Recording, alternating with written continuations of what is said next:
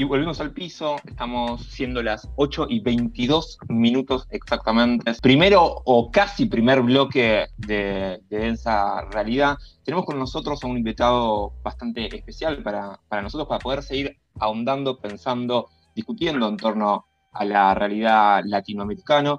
Estamos con Marco Torrucci. Marco es eh, sociólogo, periodista, cronista, escritor de varios libros y nos atiende desde Caracas, Así que le damos la bienvenida y muchas gracias, Marco, por recibirnos. ¿Qué tal? Buenas tardes, ¿cómo están? Encantado de. Muy bien. Arrancamos la semana con, una noticia que ciertamente nos puso bastante contentes a, a todos quienes apostamos a la integración latinoamericana, quienes apostamos a los cambios profundos que tienen que ver con las elecciones en Bolivia. En ese sentido, quería, queríamos preguntarte cuál es el análisis que haces sobre la victoria del MAS y qué significa esto para, el continente todo. Yo creo que es una victoria política, por un lado, porque significa que el proyecto del MAS, que viene gobernando Bolivia hace 15 años, pero que viene gestándose desde antes, finalmente fue ratificado en las urnas. Lo que significa que cuando hubo un golpe de Estado el año pasado, no es que el proyecto, el proceso de cambio estaba en jaque. De hecho, regresó y ganó con una victoria aplastante. Entonces, políticamente, es una victoria de todo un proceso histórico y una gran derrota, evidentemente, de las derechas, que solo lograron sacar temporalmente al más del poder político vía un golpe de Estado por 11 meses. Entonces, una victoria política. Una victoria electoral, como decía, 26 puntos. Nadie puede discutir. Mesa, el eterno segundo candidato, vuelve a salir fracasado e incluso los sectores más radicales que dicho sea de paso, tenían una serie de eh, jugadas preparadas, eh, también quedan derrotados y una victoria democrática, porque se logró reencauzar el, el, conflicto vía los votos y vía la democracia. O sea, las tres victorias son centrales en un continente que está absolutamente bajo disputa, ¿no? Entonces creo que estamos todos, todas muy como contentos, impresionados por lo que se logró ante las condiciones que había. En ese sentido, quería preguntarte sobre, sobre cómo quedan las derechas, tanto a nivel internacional, tanto a nivel continental, pero también dentro de, la propia Bolivia. Porque si bien es cierto, como vos estás narrando, que hay un revés para los intentos golpistas, también es cierto, o no deja de ser cierto, que el golpe en, en, Bolivia tuvo algunas particularidades, articuló algunas de las cuestiones que nosotros estábamos viendo en los últimos años de intervención de los medios de comunicación, campañas eh, de mentira, de difamación, campañas judiciales abiertas, pero también articuló con formas de golpismo más clásicos, si se quiere, como fuera la intervención de las Fuerzas Armadas o mismo la policía. Con esto no estoy diciendo que en otros procesos, como pudo haber sido el intento de golpe en Ecuador, no se hayan articulado este tipo de, intentonas, pero lo cierto es que en Bolivia lograron su, su cometido.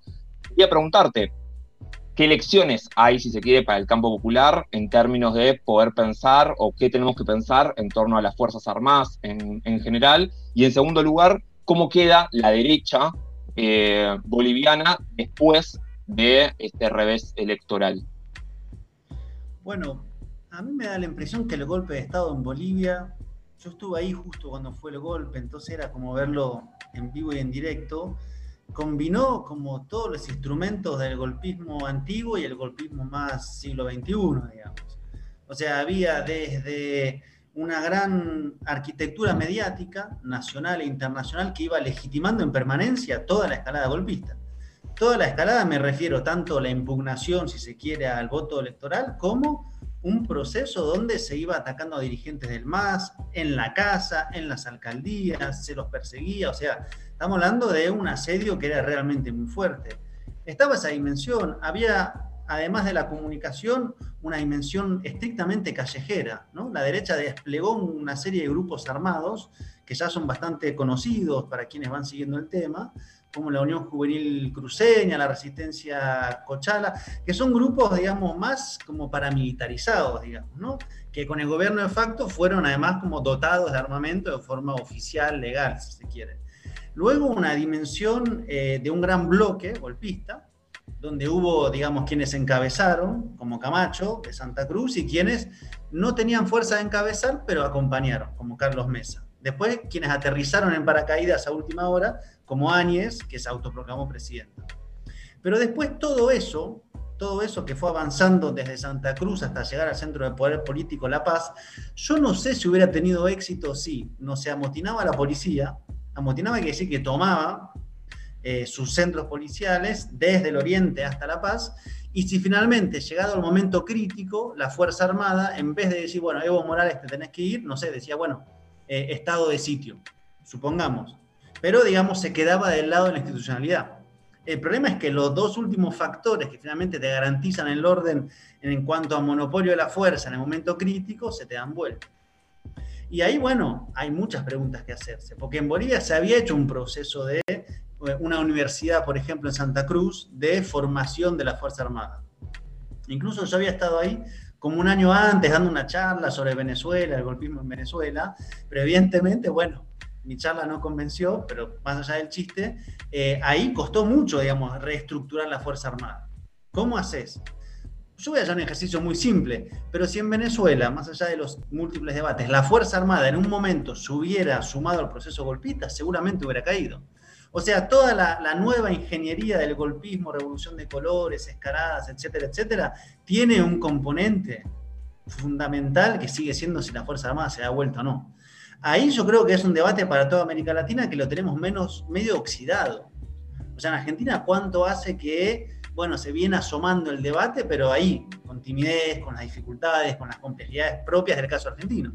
Entonces, sacando Venezuela, sacando lo poco que se había avanzado en Bolivia, es un tema que no tenemos, primero no conocemos muy bien la Fuerza Armada, no sabemos de qué están hechas, cómo piensan, más allá de todos los prejuicios que seguramente muchos son válidos, ciertos, pero digo, hay proyectos nacionales, populares, transformadores, sin una reestructuración de la Fuerza Armada. Uno presupondría que es difícil, sobre todo si las derechas se vuelven a poner a hacer golpe de Estado. O sea, si no estamos, planteo de otra manera, lo que pasó en Bolivia el año pasado, si no hubiera habido enfrente un proceso de golpe de Estado en gestación, seguramente no hubiera sido ni tan grave los problemas que había acumulado el MAS, ni tan grave el 2% de diferencia, ni tan grave todo eso. El problema es que se enfrentaba un proceso de golpe de Estado. Eso fue lo que no se leyó, de hecho. Porque Evo Morales dice, no teníamos plan B. Bueno, si no tenías plan B es porque no pensabas que hacía falta. Si no pensabas que hacía falta es porque no la viste venir. Y ahí, bueno, entra desde tu capacidad de predicción, que son los movimientos, los intelectuales, los partidos, las encuestas, los servicios de inteligencia, la policía, la Fuerza Armada. Los tres últimos están dados vuelta. O sea, a Evo Morales le hicieron un atentado en el helicóptero una semana antes del golpe de Estado. Digo, si querías más señal que esa, era difícil. Así que bueno, hay muchas lecciones en caliente y todavía Arce no asumió el poder político. Yo quiero verlo asumiendo ahí con toda la ceremonia, la alegría y de ahí ver cómo se sigue en todo, en la reconciliación, en la justicia, en la economía, en la política, en qué se hace con todos estos personajes. Varios ya tienen un pasaje de avión comprado para España, Estados Unidos, no les quepa la menor duda, digamos. Eso es parte también de una transición medio como que hay que tragar medio feo, pero bueno, hay que dejar una puerta de salida. Más allá de que a mí me gusta o no me gusta, crea que es así o no, si vos vas a ganar y el otro está contra las cuerdas, si no le decís, bueno, tu salida es por acá, tenés un problema muy serio de que no haya una transición. Totalmente. Sí, esto último que, decís, va a haber que estar bastante atentos, atentas sobre cómo, cómo evoluciona el, proceso, porque realmente fue muy grave lo que pasó este, este último año. Digo, independientemente del golpe, que ya por sí supone un atentado enorme a la, institucionalidad, también las masacres que se han cometido, la persecución política, la eh, encarcelamiento irregular, bueno, un conjunto de cuestiones que no podrían o no deberían quedar impunes. Y en ese sentido quería preguntarte sobre este lado del mundo, por así decirlo, de este lado de, la, calle. ¿Cómo ves que llega a los movimientos populares, principalmente el movimiento social, si se quiere, a esta victoria? Bueno, ahí me parece que está la gran clave boliviana. O sea, hagamos ejercicio de comparación. El PT en Brasil cuando es derrotado vía un golpe parlamentario y después le encarcelan a Lula, lo persiguen y encarcelan, ¿a dónde repliega? el MAS, el proceso de cambio en Bolivia, cuando es derrotado por un golpe de Estado, ¿a dónde replega? A los movimientos, a la central obrera, a las organizaciones territoriales en el alto. Tiene lugar donde reacumular, reorganizarse y volver a la carga. Entonces, tiene que ver con la particularidad del proceso boliviano que nace de los movimientos. Que después había muchos debates, bueno, ¿cuál es la relación entre el instrumento político del MAS y los movimientos? ¿Se independizó o no se independizó? ¿Escucha o no escucha? ¿Cómo se articula un gobierno con un gobierno de los movimientos? Todo ese debate estaba y con un montón de análisis de desgaste, dificultades, etcétera, etcétera. Ahora, cuando son, digamos, eh, sacados por la fuerza del gobierno, hay un lugar natural de recomposición. Y de hecho, cuando se hace la fórmula entre Arce y Choquehuanca, Arce es, digamos, quien, es, quien fue ministro de Economía y puede, digamos, tener como gran discurso, bueno, yo voy a estabilizar la economía nuevamente, con una llegada grande a las clases medias, y Choquehuanca es el dirigente histórico que viene en los movimientos. Articulan la fórmula Evo García Linera como al revés, si uno quisiera ponerlo. Eh, ahora, eso fue porque hubo un gran acuerdo con los movimientos. De hecho, recuerden, cuando se define la fórmula, eh, está el gran debate de, bueno, los movimientos van a cerrar o no van a cerrar con la fórmula. Va Choquehuanca, hace asamblea, se reúne. Y de hecho, hasta la elección del domingo pasado se logró, porque en agosto la Central Obrera Boliviana y los movimientos salieron a plantear una huelga y una serie de cortes de carretera que estuvo a punto límite. Recuerdo a Murillo, el gobierno del ministro de facto de gobierno, que decía lo correcto sería meter bala. Ese era el discurso de gobierno de facto. Lo, políticamente correcto, decía, pero no lo estamos haciendo porque, bueno, tenemos que negociar. Entonces también se logró que hubiera elección porque hubo una movilización atrás. Por eso digo, pensemos en otros casos. ¿A dónde replegó el, movimiento, el proceso en Brasil? ¿A dónde replegó en Ecuador? Entonces ahí está la gran lección. ¿Dónde se acumula fuerza? ¿Dónde se acumula política? Esta famosa idea del empoderamiento, de la construcción de un poder en la comunidad, con la particularidad de cada país y su forma de organización. En Bolivia es más movimentista, o más de, lógica de organización territorial como las federaciones eh, de vecinos del Alto. ¿no? Habría que pensarlo para Argentina cómo sería, para Chile cómo sería, pero digo, tenés un lugar afuera del gobierno, pero quiere decir que acumulaste afuera también del Estado. Ese me parece que es un poco una lección central que nos deja Bolivia. Sí, oh, Marco, yo quería... Ay, perdón. ¿Querés ir o hoy? Anda, anda y ya pregunto después. Te saludo, Emma, buenas noches, mil gracias por venir. Em, te quería consultar, eh, preguntar en vista de, esta experiencia reciente y muy oscura que atravesó Bolivia, em, en, términos de analizar la situación, ¿no? ¿Cómo, cómo, es el panorama de cómo seguir ahora en relación a, las Fuerzas Armadas, que quedó más, en más que en evidencia, que es un problema gravísimo que hay que abordar? Eh, digo, cómo se aborda en el corto y en el mediano y quizás en el largo plazo. Más que nada corto y mediano plazo, porque a largo plazo se pueden empezar millones de estrategias para, para transformarlas, pero en el corto plazo hay que gobernar y se viene de un, de un golpe muy reciente.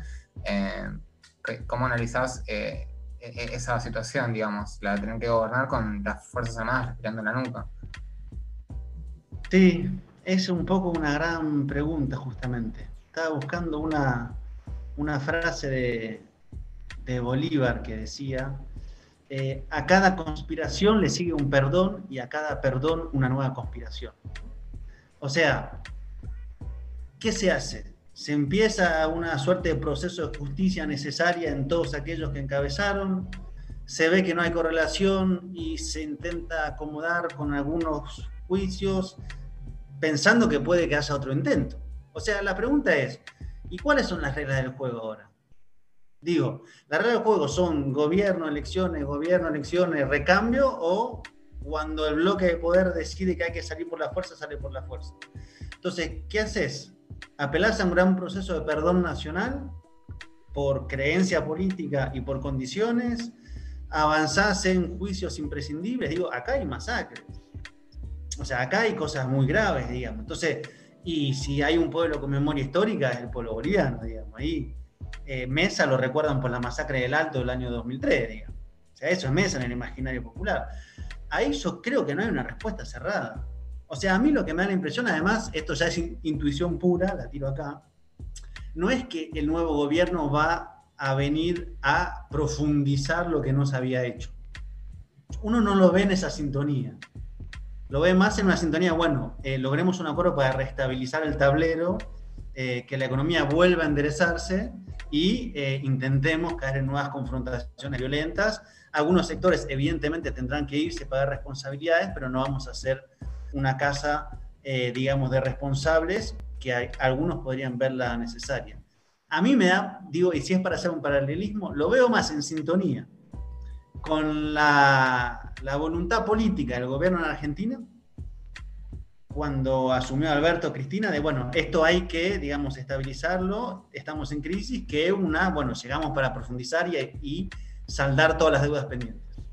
Y me parece que es un poco el, el, espíritu de época, digamos, ¿no? El espíritu de este tiempo tiene más que ver con eso que con las grandes oleadas de transformaciones y de profundización. Puede que me equivoque, puede que sea porque además Arce dijo, necesitamos dos años para estabilizar la economía. O sea, porque en ocho meses, ¿cuánto fue? En once meses te desfondaron el país, digamos. Además agravado por la pandemia. Te fue mal con la pandemia, te fue mal con la economía, todo hiciste mal, te endeudaron el Fondo Monetario, cerraste el ministerio, o sea, hiciste el paquete clásico gobierno de derecha. O sea, a veces parece como si hubiera un manual, ¿no? Uno no quiere parecer medio cuadrado, pero todo es lo mismo cierran ministerios, cierran embajadas, se endeudan con el Fondo Monetario, privatizan empresas y quiebran la economía. Es un clásico, la hizo Moreno, la hizo Macri, la hizo Áñez, y todos se alinean con el gobierno de Estados Unidos. O sea, originalidad cero. Me encantó, la originalidad cero. Yo quería preguntarte, acá en Argentina, por lo menos en muchos sectores vivimos como, como el minuto a minuto, el domingo y el lunes de, lo que fueron las elecciones en Bolivia. ¿Cómo las viste vos tanto como eh, sociólogo, como corresponsal allá? ¿Cómo se vivió? Si se vivió de alguna manera en Venezuela, si se pensó como una victoria, como para mí es algo nuevo que en Argentina eh, se esté mirando tanto y se tenga eh, como tanto, tan en cuenta una elección en un país vecino. pero bueno, Venezuela obviamente tiene una mirada un poco más amplia que, que, los argentinos, ¿no? Bueno, yo creo que se lo, se lo miró con mucha atención por lo anómalo de la elección, o sea, una elección después de un golpe de Estado, pero también porque ahí hay un espejo, digamos, en el cual mirarse. O sea, ojo, lo que pasó en Bolivia no es que solamente pasó en Bolivia y no pasará más y no pasará en ningún otro país. O sea, la forma en la cual se articuló el golpe de hacer un golpe de Estado bajo el discurso de recuperamos la democracia, hacer un gobierno de transición que se va prolongando y persiguiendo a las organizaciones y judicializando a los movimientos. Y luego una elección absolutamente amañada, eh, es, digamos, un escenario que ya, de hecho, está bastante gastado. La hicieron en Honduras, la hicieron en Brasil, la hicieron en Paraguay, la quieren hacer en Venezuela. Entonces, el desenlace de eso es un espejo para que todos nos estemos mirando a ver si efectivamente iban o no a soltar el poder político. Esa es la pregunta de fondo. O sea, la inquietud era, después de haber hecho un golpe, de haber hecho todo lo que hizo, ¿están dispuestos a entregar el poder político? Por eso digo, era una pelea absolutamente desigual donde había una sola oportunidad, que era que sea masivo y que sea contundente la diferencia. Si no era eso, era crisis. Incluso había hipótesis de lo que se llamaba el golpe dentro del golpe, que era, bueno, en vista de una posible derrota, un sector se radicaliza de adentro y desplaza a Áñez o, digamos, la rodea y dice, bueno, esto no hay condiciones para un traspaso de mando político. Entonces, junto a eso, que el Tribunal Supremo Electoral había cambiado la metodología de entrega de resultados rápido, todo llevaba a la sospecha. Después, ¿cuáles eran los elementos positivos? Que estaban todos peleados. O sea, Camacho estaba peleado con Áñez, con Murillo y con Mesa. Básicamente, digamos, si Murillo fugaba para adelante, Camacho no estaba seguro que lo acompañara. Si Camacho fugaba para adelante, tampoco Murillo lo iba a acompañar. Y Mesa finalmente es un tipo centrista de derecha que tampoco tiene una capacidad para conducir ningún golpe de Estado, digamos. Es un poco como estos personajes de derecha que regresan en las elecciones y son construidos mediáticamente y después te olvidas que existen y después vuelven, ¿no? En Argentina hay bastante de esas características. Pero bueno, es eso, Mesa. Entonces, yo creo que por eso se siguió tan atentamente. Y en el caso de Argentina, yo quiero destacar, digamos, todo el, acompañamiento en todos los niveles, digamos, desde lo gubernamental, que se le dio refugio, se le permitió a Evo Morales trabajar políticamente de Argentina, o sea, no que estuviera ahí en silencio, sino que desde ahí pudiera operar. Eso era una decisión política, digamos. El acompañamiento de los movimientos, de las organizaciones. Y creo que hace bien, tomando en cuenta la situación de Argentina, con una derecha que está tan, tan con, con la desestabilización entre los dientes, eh, mirar lo que está pasando en otro lado. O sea, no, no, no caer en esta idea de la excepcionalidad argentina. Bueno, nosotros, como venimos de eh, una historia de condena a los militares, a una gran tradición de derechos humanos, a el peronismo, las organizaciones, los sindicatos, toda una serie de trincheras, estamos inmunizados, tenemos una vacuna, palabra de moda, a prueba de todo tipo de derecha que estuviera saliendo de la regla del juego. Bueno, ojo, no quiero decir que vaya a pasar, pero quiero decir, ojo, es la sintonía que está habiendo en América Latina. Y hablando de, América Latina, quería preguntarte, el año pasado nosotros vimos, todo el, todo el continente vio, una suerte de despertar o de rearticulación de movimientos sociales a lo largo y ancho del continente, movilizaciones muy importantes en Honduras, en Ecuador, en Colombia, y sobre todas esas movilizaciones una que sobresalió de alguna manera, que es la de Chile, que se dio a llamar Chile Despertó, o se autodenominó Chile Despertó, que era el lugar más inesperado que podíamos pensar movilizaciones de este, de este calibre. En ese sentido, se dieron dos procesos más o menos simultáneos, ¿no? Golpe de Estado en Bolivia, pero por otro lado, movilizaciones que casi tumban a uno de los procesos de mayor profundidad neoliberal en el continente. En ese sentido, si les parece, quisiera que escuchemos un audio y sigamos charlando y pensando un poquito sobre esta cuestión de la constituyente o la posibilidad de abrir un proceso constituyente en Chile. Estamos bien, los 33, estamos bien en el, en el refugio de los 33. No, no estamos bien en el refugio Los 33. Ni los 17 millones en este país. Porque llevamos décadas en un sistema que solo nos ha separado y endeudado. No han hecho creer que cada uno se la tiene que comer solito. Pero, eso, no es verdad. Desde el 18 de octubre... Yo nunca vi tanta gente distinta unida. Vi personas que no había visto en la calle nunca. Abrir la puerta y conversar con el de al lado. ¿Cómo puede ser eso malo? Que nos juntemos. Que opinemos. Que busquemos y exijamos soluciones. Puede ser que desde el 18 de octubre hasta ahora no hayamos conseguido nada en concreto pero nadie imaginó que se abriría una puerta para escribir de nuevo la manera de cómo entendemos y queremos que sea Chile. No queremos mansiones ni lujos. Lo que queremos es trabajar dignamente. Y que nos paguen un sueldo acorde a eso. Que si un hijo se enferma, sentir la confianza. De que por falta de plata no se va a morir. Poder vivir con una pega y no con tres. Para tener tiempo. Y estar con la gente que queremos. Y que nuestros abuelos no se sientan un estorbo. Que puedan vivir bien sus últimos años. Eso, es, una, constitución. Hacer un acuerdo entre todos para saber ver qué es lo mejor para la gente. Yo apruebo. Yo apruebo. Yo apruebo. Yo apruebo. Ahí escuchábamos un poco uno de los spots publicitarios de, varios sectores sociales que apoyan este, en este domingo el plebiscito por aprobar el cambio de, de la Constitución de Chile. Recordemos que la Constitución de Chile había sido redactada en 1980, nada más, nada menos por el golpe de Estado de, de Pinochet.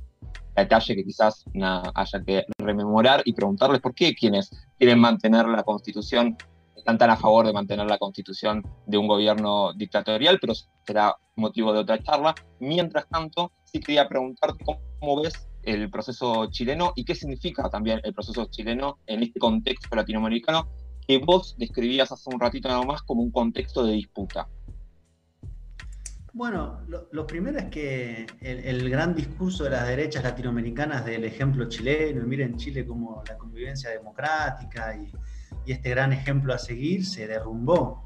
Se derrumbó lo que, digamos, era una construcción ficticia, digamos, ¿no? De la gran estabilidad neoliberal. O sea, en Chile está privatizado hasta los ríos, digamos. Es una situación absolutamente eh, Chile fue la hora cero del neoliberalismo. O sea, si uno ve cómo nace y cómo se va implementando en el mundo, Chile es uno de los primeros puntos. Después viene Thatcher en Gran Bretaña, Reagan en Estados Unidos, pero digo, eso fue y evidentemente escaló con mucha fuerza, ¿no? Y con un peso simbólico de que se esté discutiendo la constitución que redactó Pinochet. O sea, el que redactó, por ejemplo, el, tema de la privatización de las jubilaciones es el hermano del actual presidente Piñera. Ese es el nivel como de, digamos, de capacidad de ese sector dominante de haber sostenido un país eh, producto de la imposición de la dictadura. Que eso haya sido puesto en jaque de esa manera, eh, con una rebelión popular tan grande que el domingo pasado volvió a ser multitudinaria, primero indica que había un proceso. O sea, no es que un día el pueblo despertó. Esa es como una versión que tampoco hace justicia a años y años de resistencia popular, de los pingüinos, de los universitarios, incluso resistencias en otras claves en los años 90, o sea, lo, resistencia del pueblo mapuche, todo eso viene como sedimentando algo que de repente quiebra, ¿no? Un orden. Y lo quiebra en muchos niveles, lo, lo quiebra, digamos, en el sentido común, en los vínculos entre la gente, en el tejido social, en el orden de las ideas. O sea, Chile es como el neoliberalismo que logró en gran parte como penetrar las subjetividades. Ese, ese, fue como el gran problema, la gran victoria del neoliberalismo, ¿no? el sálvese solo y con un crédito. Entonces, eso está puesto en jaque y hay ahora una gran posibilidad que evidentemente también tiene peligros, digamos. ¿Cuál es la gran posibilidad? Bueno, cambiar la constitución, que fue un pedido histórico, digamos. Entonces, el domingo se va a votar plebiscito y se va a votar qué tipo de proceso constituyente se iba a hacer. Si una asamblea constitucional donde todos quienes la van a integrar, que son 150 y pico, son electos o eh, mixta, que algunos que ya forman parte del Parlamento van a integrarla junto con los nuevos y las nuevas electas. Entonces, no es lo mismo si todos y todas quienes la integran son electos de cero, que si es mixto con quienes ya están en la Asamblea Nacional. Ahora, eso se elige el domingo. Luego, los constituyentes y las constituyentes serán electos en abril y luego, a fin de año, habrá elecciones presidenciales. Está todo junto. Entonces, de la capacidad que se tenga de victoria el domingo y de construcción de un bloque de todas las fuerzas populares, desde la centro izquierda hasta la izquierda, que a su vez tenga una capacidad de disputar quienes van a estar en la constituyente y de ahí proyectar a las presidenciales, para mí se teje la gran posibilidad de victoria. ¿Por qué además? Bueno, porque hay cláusulas en la posibilidad de redactar nuevas leyes de la Constitución. Por ejemplo, que hay que tener dos tercios más uno. Entonces, si uno no tiene dos tercios más uno, no puede hacer una modificación constitucional. Entonces implica que hay que tener una correlación de fuerza, una arquitectura para estar ahí adentro ante la derecha que ya la tiene preparada. O sea, la derecha chilena, si algo no es, es boba, digamos. Es criminal, etcétera, etcétera. Boba no es. Eh, entonces, yo creo que en un momento había un gran dilema, era o renunciaba a Piñera o se abría una puerta de descompresión controlada. Ahora, la posibilidad de que esa puerta de descompresión controlada, que es la constituyente que se va a abrir, sea o no lo que piensa la derecha, va a depender de la capacidad política de las fuerzas de izquierda para presentarse juntas y de la movilización popular. No es lo mismo que haya afuera miles y miles de personas que haya un gran silencio en las calles. Y lo que uno ve el domingo es que hay miles y miles de personas en las calles. Entonces, a diferencia de las constituyentes de Brasil, perdón, de Bolivia, de Venezuela de Ecuador, que fueron impulsadas desde los procesos populares, de gobiernos populares, en este caso se la arrancó a un gobierno de derecha, que a su vez se está preparando para que eso permita cambiar algunas cositas para finalmente no cambiar nada. El desafío es cómo hacer que ese plan de la derecha, de los grandes grupos económicos, los grandes propietarios de Chile, de las madereras, de los puertos, de los ríos, de las aguas, del mar, no tengan el resultado que ellos quieren. Ahora, es una situación histórica, la verdad que realmente excepcional, digamos. Sí, en ese sentido pensaba, Chile tiene una particularidad con, respecto al, continente que tiene que ver con la poca participación política histórica después del golpe de Estado.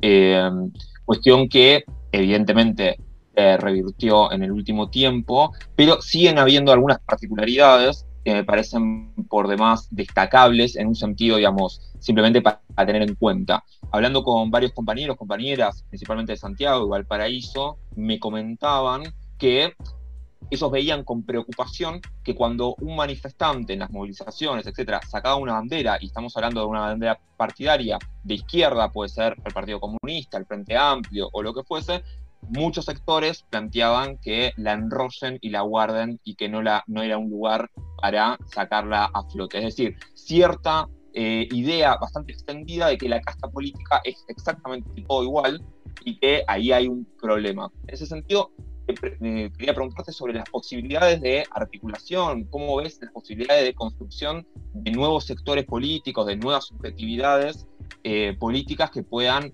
encauzar en construir nuevas fuerzas de impugnación al orden neoliberal. un poco tomando las experiencias que vos traías, pensemos en todos los gobiernos progresistas en Latinoamérica, se abrieron con fuertes rebeliones antes, no fueron solamente eh, ingeniería superestructural electoral.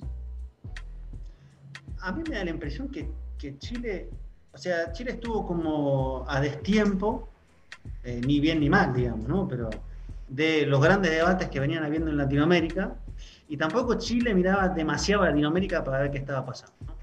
Entonces, uno no puede dejar de ver algunas como también juegos de espejos, ¿no? Está como un espíritu 2001 argentino. O sea, de la impugnación general a el orden político y en consecuencia todas las expresiones políticas organizadas. Desde evidentemente la derecha hasta las expresiones de izquierda, ¿no? Que en Chile está, bueno, el Partido Comunista, pues también el Frente Amplio que Frente Amplio era una expresión que se había organizado, para mí muy interesante, eh, que se quebró de hecho en varias partes desde que empezó la reunión popular. Entonces, yo creo que hay dos tiempos. Hay cómo se logre articular las diferentes fuerzas políticas y cómo todo este tejido que se construyó por abajo, por ejemplo, las, asambleas populares que hay en muchos lugares de Chile que se están articulando, puedan ser parte de eso, que no se dé una separación entre el tiempo de la disputa del poder político, la constitución, con el tiempo en la organización popular. Eso me parece que es el tema central. Entonces, que toda esa efervescencia eh, tenga también esa conexión. No es lo mismo, supongamos, que Daniel Jadwe, del Partido Comunista, alcalde de Recoleta, vaya de candidato en una fórmula que no. ¿no? Y me parece que esto es central. Ahora bien, ¿Cuál es el debate finalmente? Y ahí volvemos al tema Bolivia. Bueno, ¿cómo se articula la organización popular con el gobierno? O sea, ¿por qué pensamos que es gobierno o es organización? ¿Y por qué no se puede sintetizar gobierno para potenciar organización? Y ahí ya la cosa empieza a ser un poco menos como divorciada. O sea, ¿por qué desde el poder político no se puede pensar que también es un instrumento para transferir poder, para abrir puertas? Bueno, del otro lado habrá el discurso de atento con la cooptación, atento con aquello, que es cierto siempre. Pero ahí empieza la síntesis. Si no, siempre estamos como que o construyo la organización popular de base o me lanzo para las elecciones. Bueno, en algún momento tenemos que poder hacer un equilibrio, una síntesis. Bolivia es parte de esa síntesis. La experiencia venezolana en su mejor momento era eso. Era, bueno, hagamos común, hagamos cosas comunales, organícense, construyan poder y nosotros vamos a hacer leyes para que tengan más posibilidad de avanzar en su poder. Eso es el elemento. Entonces, si no seguimos en me voy para la asamblea o me voy para la elección. Entonces, esperemos que no se dé esa separación, que se logre articular, y de hecho, citaba Hadwe, pero hay hecho experiencias interesantes de unas viviendas populares, farmacias populares, o sea, los primeros ensayos de, bueno, juntemos los dos tiempos. Creo que ahí está una de las claves para Chile y para toda América Latina. Sí, se me ocurre que siempre el, gran problema ahí es qué racionalidad, qué, cuál de esas instancias, esos tiempos, subordina al otro. Si las, lógicas estatales subordinan a los movimientos sociales para sus fines políticos, por así decirlo, o viceversa. Empieza a, como dicen los zapatistas, mandar obedeciendo, que me parece que justamente los ejemplos que vos dabas eh, dan un poco o, dislumbran la, la posibilidad de estas nuevas experimentaciones políticas por fuera de cierta racionalidad liberal. Se nos está acabando el tiempo y no puedo dejar de preguntarte, porque ya que te tenemos acá, este año va a haber elecciones de nuevo en ese país que parece ser el centro de los males de todo el mundo. Eh, eso es algo que me parece increíble. Bolsonaro hace campaña diciendo que Brasil se va a transformar en Venezuela. Piñera hace campaña diciendo que Chile se va a transformar en Venezuela. Macri acá hace campaña diciendo que Chile, eh, que Argentina se va a transformar en Venezuela, y hasta Trump, Trump acusa a Biden de querer hacer una suerte, no sé cómo sería Argenzuela en Yanquilandia, pero como una cosa por el estilo. Entonces, en ese sentido, queríamos preguntarte así muy brevemente, ¿qué carajo está pasando entonces en, Venezuela en este momento? Y sabemos que hay elecciones eh, este año, ¿cómo se está preparando la situación política para enfrentar los comicios? Agrego una cosa, Trump dice a Biden que Biden quiere a Maduro y Biden dice a Trump que Trump quiere a Maduro. O sea, los dos se acusan mutuamente de ser maduristas. Es fantástico. Eso también habla del nivel de debate de la política estadounidense, que quienes están siguiendo la campaña no pueden más, no podemos más que mirar con cierta preocupación, evidentemente. no solamente, digamos, por lo que dicen, sino porque lo, que representan. Uno tendría tendencia a pensar que, bueno, cómo arman sus discursos y lo que dicen tiene que ver con la posibilidad de convencer a sectores de la sociedad. O sea que hay, se, están hablando de la población estadounidense que piensa en esas claves, digamos, ¿no? O sea, yo cuanto más voy leyendo y estudiando, más creo, confío y tengo toda mi esperanza puesta en América Latina. En ese contexto, evidentemente, Venezuela es digamos, si se lo quiere ver en términos de esto que hablamos, de la derecha desestabilizadora, de los procesos de revoluciones de colores o golpe de Estado, el eslabón más avanzado de toda esa arquitectura. O sea, veamos en Venezuela lo que sigue cuando todo lo anterior no funcionó. Intentaste el OFER, no funcionó, intentaste el golpe parlamentario, no funcionó, intentaste las movilizaciones insurreccionales, no funcionaron, intentaste los paramilitares, no funcionaron. ¿Qué sigue? Eso es lo que ayuda a pensar Venezuela. Bueno, sigue, por ejemplo, que armás un gobierno paralelo. Sigue, por ejemplo, que empezás a meter unos tipos mercenarios de Estados Unidos adentro del país a ver si pueden matar al presidente. O sea, pero no es que eso empezó eh, desde el momento en el cual nos enteramos, es la acumulación, si se quiere también en términos de manual o libreto, para ser un poquito eh, cuadrados, eh, de los pasos, digamos. Y digo, no es que uno sea cuadrado, es que los estadounidenses son cuadrados. O sea, un tipo como Elliot Abrams, que es el, encargado de pensar Venezuela, es el tipo que hacía las operaciones de guerra sucia en Nicaragua en los años 80. Ese, digamos, no, es un tipo muy creativo.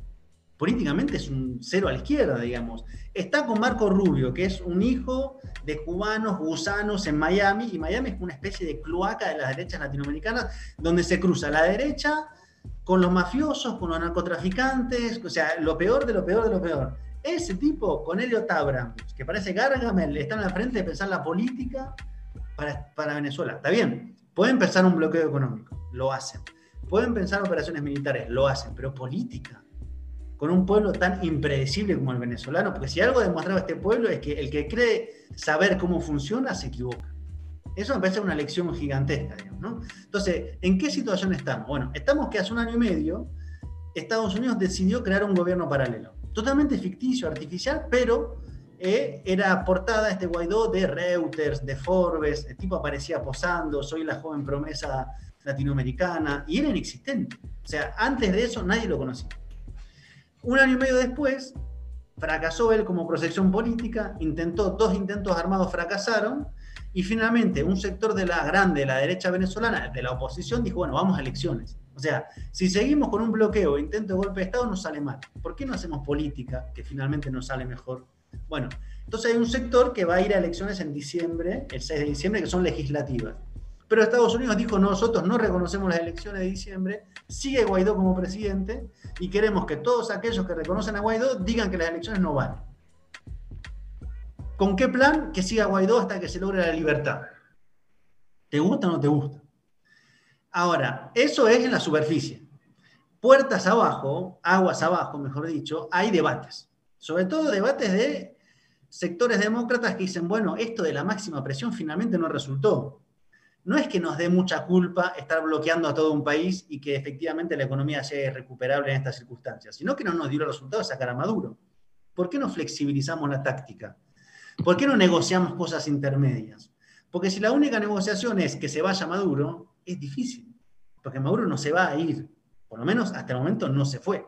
Entonces los demócratas, que son para mí igual de malos que los republicanos, pero un poco más inteligentes para su política exterior en América Latina, están pensando en, bueno, hagamos un cambio, ¿no? Eso se viene asomando, no desde Biden, porque evidentemente en campaña nadie va a decir, che, ¿y por qué no negociamos con los venezolanos? Además negociar en términos de la economía. O sea, pensemos que Venezuela es un gigantesco pozo petrolero, un gigantesco espacio de diamantes, de coltán, de bauxita, que hoy está bloqueado. Entonces todo el mundo quiere hacer negocio. Entonces Venezuela dice, nosotros estamos hoy sin capitales. Necesitamos que vengan capitales privados a invertir. En el petróleo, en el oro, en la bauxita, en los diamantes. ¿Quieren venir? Nosotros modificamos las leyes para que puedan invertir con más facilidad. Estamos en ese nivel del debate. ¿Qué van a decir del lado de Estados Unidos? No Marco Rubio o Elliot Abrams. Bueno, acá hay una oportunidad para invertir en un país estratégico que hace frontera marítima con Estados Unidos. Si no vamos nosotros, van a ir los rusos, los chinos, nos vamos a quedar sin oportunidades. ¿Por qué no negociamos? Y lo cocinamos a fuego lento a Maduro. que total, según Estados Unidos, está haciendo muy mal. Entonces, eso es lo que está hoy en debate. Ahora, mientras tanto, olvidémonos de que hace un cambio de discurso, lo que fuera. Entonces, Venezuela parece que no pasa nada, en medio de una crisis económica brutal, un bloqueo económico brutal, unas elecciones donde es como un eterno loop, pero finalmente se están moviendo cosas por abajo entre la posibilidad de inversiones, la posibilidad de una oposición que finalmente vaya a elecciones y acumule electoralmente. Porque ¿cuál es el tema? Ahorita hay elecciones en diciembre, después siguen a gobernadores, después siguen a alcaldías, después vendrán las presidenciales. Entonces, alguien que quiere hacer política, ¿qué dice? Bueno, me presento ahora, acumulo fuerza, armo una plataforma, me voy a las que siguen y hasta la presidencial. ¿no? Eso sería lo lógico de la política, en términos partidarios electorales. En cambio, los otros sectores están pensando cómo entreno grupos armados en Colombia para infiltrarlos en Venezuela para matar a Maduro, que tiene, dicho sea de paso, 15 millones de dólares como precio de cabeza. Ese es el debate, digamos, el lejano oeste versus la posibilidad de reconstruir un conflicto democrático. Mientras Estados Unidos diga que no, no se puede. O sea, no se puede del todo. Y acá creo que es interesante ver esto. El conflicto venezolano no es venezolano, es venezolano, pero también es estadounidense, también es ruso, también es chino. O sea, está todo el mundo acá jugándose una partida central. Y de hecho, si no fuera así, eh, para mí hubiéramos perdido en la posibilidad de no poder construir alianzas. Porque América Latina se puso de espaldas, no solamente hacia el interior de cada uno de los países con la derecha, sino hacia Venezuela. Entonces, ¿quién trajo los buques petroleros en medio del desabastecimiento? Los iraníes. O sea, es este famoso eje, digamos, de los países que son castigados por Estados Unidos, que se reúnen para hacer un mínimo de comercio. Entonces, bueno, es muy interesante, hay que seguir con mucha atención. Yo creo que lo más importante es hoy, me gusta Maduro, no me gusta Maduro, creo que es, no es, está bien, es un debate válido, hay que darlo. En todo caso, lo que hay que decir es, para el 6 de diciembre hay que apostar a las elecciones. Porque si no es elecciones, es otra vía. Y si es otra vía, no hay 20 fórmulas. O sea, la forma de sacar un gobierno que no sea por los votos, la historia ha demostrado que hay cuatro o cinco fórmulas, digamos, no hay mucha más. Y todas son violentas, todas implican un escenario catastrófico, una caja de Pandora. Entonces, bueno, estamos en ese momento. Nos quedaríamos charlando, creo que con mis compañeras, muchísimo tiempo más, pero bueno, prometimos no robarte el resto de la noche, así que vamos a cumplir con nuestra, nuestra promesa. Me quedo con algo que decías, ¿no? De la derecha estadounidense, hablando de la libertad la libertad pareciera ser solamente una piedra en Manhattan para ese, para ese grupo de, personas. Creo que justamente, como vos decías, en estos procesos constituyentes, en estos procesos instituyentes de nuevo poder, poder popular, se juega efectivamente la posibilidad de construir libertad y eso se está jugando al sur del río Bravo, eh, pese a lo, que, a lo que su retórica inflamada marque.